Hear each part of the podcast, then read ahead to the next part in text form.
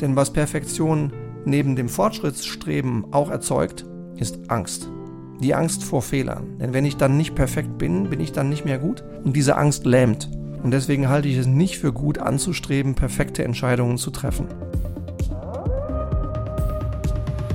Hallo liebe Leitwölfin, hallo lieber Leitwolf und ganz, ganz herzlich willkommen zum heutigen Leitwolf Podcast zu dem Titel Wie du Entscheidungen einfacher machst. In nur zwei Schritten. Letztens hatte ich ein sehr gutes Gespräch zum wiederholten Mal mit einem meiner Kunden. Ein toller Mann namens Frederic Petito, ein exzellenter HR-Manager. Er fragte mich, sag mal, Stefan, wie geht's dir? Und äh, ich antwortete ehrlich, du, ich glaube, ich habe in den letzten vier Wochen echt eine persönliche Transformation erlebt und mache viele Dinge jetzt anders und etwas besser als vorher. Und er sagte, wow, dann herzlichen Glückwunsch zu deinen getroffenen großen Entscheidungen. Zitat Ende. Und das, obwohl noch gar kein Wort zu irgendwelchen Entscheidungen oder getroffenen Entscheidungen gefallen war. Aber Frederik hatte recht. Ein Hauptgrund, warum ich mich so wohl fühlte, war, dass ich in den vier Wochen davor einige große Entscheidungen getroffen habe. Und offensichtlich wusste Frederik das, einfach nur als ich gesagt habe, du, mir geht's sehr gut. Ich glaube, ich mache jetzt Dinge besser. Hut ab, Frederik Petito. Und das hat mich zum Nachdenken gebracht. Und zwar über ein Thema, das du jeden Tag tust. Als Mitarbeiter, als erstmals Führende, als Mittelmanager oder auch als CEO ganz oben im Top-Management von Unternehmen. Du triffst Entscheidungen. Du bist in Entscheidungen eingebunden. Und Entscheidungen sind notwendig und Entscheidungen sind hilfreich. Nur, was ich auch erlebe über unsere mittlerweile etwa 95 Kunden hinweg, über die wir in den letzten neun Jahren schauen und mit denen wir arbeiten durften, eine Sache brauchen alle. Mehr Ergebnis in weniger Zeit. Das erzeugt immer wieder Kopfnicken, wenn ich das sage, in meinen Kundengesprächen. Kopfnicken jetzt in dieser gerade abgelaufenen Woche in Amsterdam bei einem Hersteller von Maschinen. Davor die Woche in Wiesbaden bei einem Haupt Hautpflegehersteller. Und im letzten Monat bei einem Getränkehersteller und bei einem großen weltweit operierenden Pharmaunternehmen. Überall kriege ich Kopfnicken, wenn ich sage, Braucht auch ihr immer mehr Ergebnis in immer weniger Zeit? Kopfnicken. Und ich glaube, eines der Symptome ist Entscheidungsflut. Manchmal auch eine Entscheidungsparalyse, weil manche Manager einfach sich nicht trauen, Entscheidungen zu treffen und sie lieber nicht treffen, was sehr gefährlich ist. Oder auch eine gewisse Entscheidungsmüdigkeit. Ja, wenn Menschen nach einem 13 Stunden langen Arbeitstag die wichtigsten Entscheidungen abends treffen wenn sie längst keine Energie mehr haben. Ja, und trotzdem, es geht kein Weg dran vorbei, wir müssen Entscheidungen treffen. Denn die Möglichkeiten, die wir im Berufsleben haben, fühlen sich oft unbegrenzt an. Aber unsere Ressourcen sind begrenzt, besonders unsere Zeit. Deshalb ist es notwendig, Entscheidungen zu treffen und natürlich hilfreich und erstrebenswert, gute Entscheidungen zu treffen.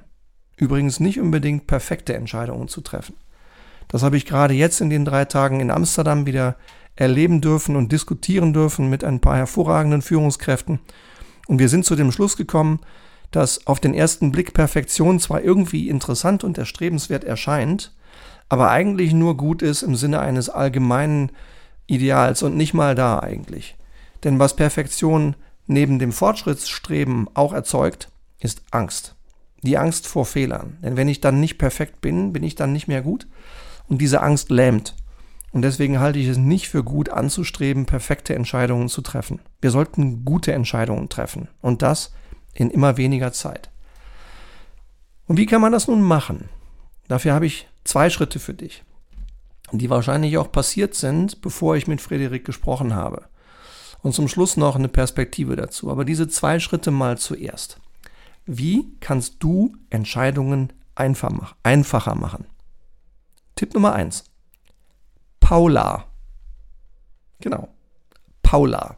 Aber das steht hier nicht als weiblicher Name, sondern als die Aneinanderreihung von fünf Buchstaben, die alle eine Bedeutung haben. Denn gute Entscheidungen sollten gut vorbereitet sein. Und das muss nicht unbedingt viel Zeit kosten, sollte aber einfach diszipliniert, durchdacht und strukturiert sein. Hier sind die fünf Schritte. Paula. P für Problem. Also erstmal klar machen, was ist eigentlich genau das Problem. Das erleben wir gerade gemeinsam, meine Kollegin und Kooperationspartnerin und ich in einem großen Strategieprojekt für eine weltweite Firmenstrategie eines Konsumgüterherstellers. In einigen der Workstreams ist das Problem klar, in anderen ist das Problem noch nicht wirklich klar. Und deswegen fällt es diesen Gruppen auch schwer, Entscheidungen vorzubereiten. Also Schritt Nummer eins, Problem klar benennen. Dann Analyse. Sauber analysieren, aus welchen Teilen besteht dieses Problem? Welche Verbindungen bestehen zwischen den Problembereichen? Was gibt es möglicherweise auch für Ideen, aus dem Problem herauszukommen? Sauber analysieren. Drittens, das U in Paula. Ursache. Viel zu häufig beobachte ich, dass Menschen direkt vom Problem zur Handlung springen. Weil sie glauben, ja, das Problem kenne ich, das habe ich schon hundertmal erlebt, die richtige Lösung ist das da, also machen wir das. Manchmal ist das richtig, manchmal ist das falsch. Und in wichtigen, komplexen Problemen sollten wir uns den Moment Zeit nehmen, um uns selber klarzumachen, was ist eigentlich die Ursache des Problems, die wahre Ursache. Liegt die in einzelnen Menschen oder liegt die im System? Liegt die in der Strategie oder in der Exekution? Was genau ist eigentlich die Ursache des Problems? Vierter Schritt. L wie Lösung. Welche Lösungsmöglichkeiten gibt es denn? Es gibt häufig mehrere Wege, ein Problem zu lösen. Welche Lösungsmöglichkeiten gibt es? Welche Vor- und Nachteile haben die? Welche Lösung scheint die beste zu sein? Nicht die perfekte, sondern die beste. Und Schritt Nummer 5, erst dann zur Aktion schreiten. Erst dann handeln, wenn wir diese vier Schritte davor diszipliniert durchdacht haben. Nicht einfach unter Druck, ohne nachzudenken, direkt von Problem zur Lösung springen. Nimm dir die Zeit, trotz Hektik, Druck und Stress nachzudenken. Paula, was ist das Problem? die Analyse, die Ursache, die Lösung und die beste Aktion. Ja, genau das habe ich gestern auch erlebt bei diesem genannten Maschinenhersteller. Mechaniker sehen ein Problem, springen drauf und nehmen sofort die Maschine auseinander, was manchmal richtig und manchmal falsch ist. Und manchmal sagen sie dann nachher, ach, hätte ich doch bloß mir erst die Zeit genommen, nachzudenken und die Ursache herauszufinden, dann hätte ich wahrscheinlich viel wertvolle Zeit einsparen können. Also, Tipp Nummer eins, wie du Entscheidungen einfacher machst. Paula. Problem, Analyse, Ursache, Lösung, Aktion. Mein Tipp Nummer zwei, der hat was zu tun mit Timing. Wann? Entscheide während deiner persönlichen Primetime. Entscheidungen zu treffen ist anspruchsvoll und kostet Energie.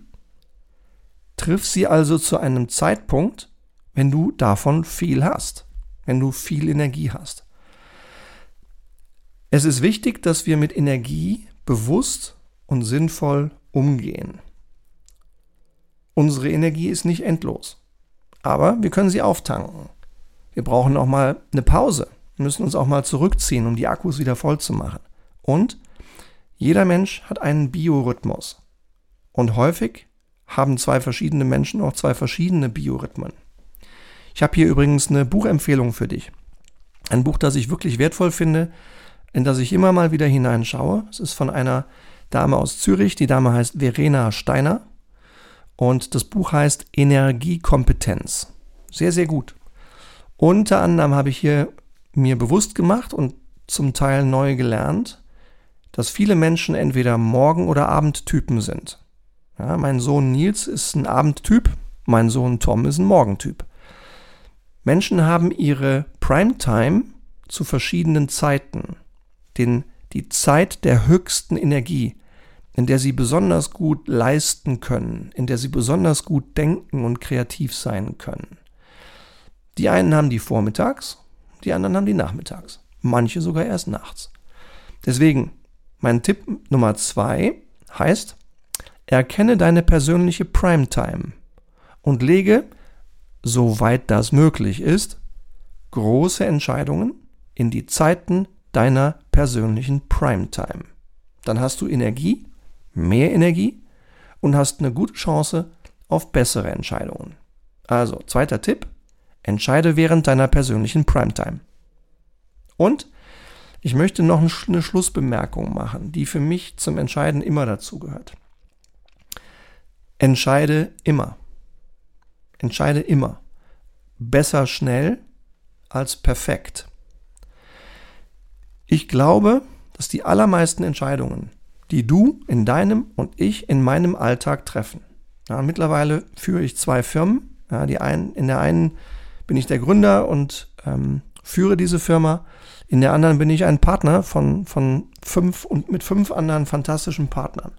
Aber ständig entscheide auch ich. Ja? Es ist wichtig, dass Entscheidungen getroffen werden und in sehr vielen Kontexten ist es wichtig, dass schnell entschieden wird. Lieber schnell als perfekt. Lieber überhaupt entscheiden, als perfekt zu entscheiden. Ja, davon mache ich nur ganz wenige Ausnahmen, nämlich Nummer eins Firmenkauf und Firmenverkauf. Da sollten wir schon 99 Prozent sicher sein, dass, dass, dass wir das Richtige tun. Und Personalentscheidungen. Ja, wenn wir jemand Neues in die Firma, Neues ins Team holen oder jemand Neues innerhalb der Firma in andere Positionen versetzen, diese Entscheidungen sollten schon zu 99 Prozent richtig sein. Dafür sollte man sich ein bisschen mehr Zeit nehmen. Aber die meisten unserer Entscheidungen haben ja nicht diese Tragweite. Die Entscheidungen, die wir so täglich treffen, sind häufig eher etwas kleiner. Und dann lieber schnell als perfekt. Zusammengefasst also drei Tipps, drei Anregungen zum Umgang mit Entscheidungen, einfache Dinge, die du tun kannst, um Entscheidungen einfacher zu machen. Erstens, Paula. Problem, Analyse, Ursache, Lösung, Aktion.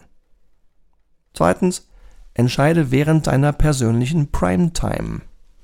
Und drittens, entscheide immer. Besser schnell als perfekt. Solltest du übrigens in deinem Unternehmen, in deinem Team, in deinem Land die Absicht haben, in Sachen Entscheidungen, Entscheidungskultur, Tempo, Fehlerkultur etwas verändern zu wollen, weil du ein Umfeld schaffen möchtest, in dem gute Entscheidungen leicht getroffen werden können, dann sprich mich an, schreib mir eine E-Mail, buch dir hier über den Link im Podcast unten über Calendly einen Termin in meinem Kalender und wir führen ein erstes kostenloses 30-minütiges Beratungsgespräch. Wenn du darauf Lust hast, melde dich, trag dich ein und ich höre zu und wir zwei tauschen uns aus und können vielleicht schon am Telefon beginnen, eine deiner größten Strategie- oder Führungsherausforderungen in deiner Firma anzugehen und zu lösen.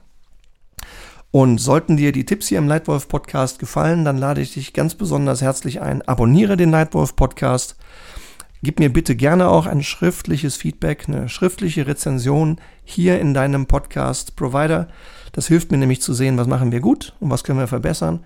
Und sollte irgendein wichtiges Thema, was für dich wichtig ist, noch fehlen in Sachen Führung, Strategie oder Veränderung, dann lass mich das bitte wissen, weil vielleicht wird dein Thema der Titel eines der nächsten Leitwolf Podcasts. In diesem Sinne hoffe ich, dass auch in diesem Podcast irgendein kleines Nugget für dich dabei war, dass sich lohnt, mal nachzudenken, dass sich lohnt, vielleicht sogar etwas damit zu testen und zu tun.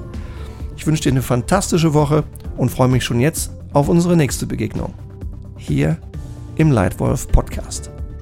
Danke und auf bald. Dein Leitwolf Stefan.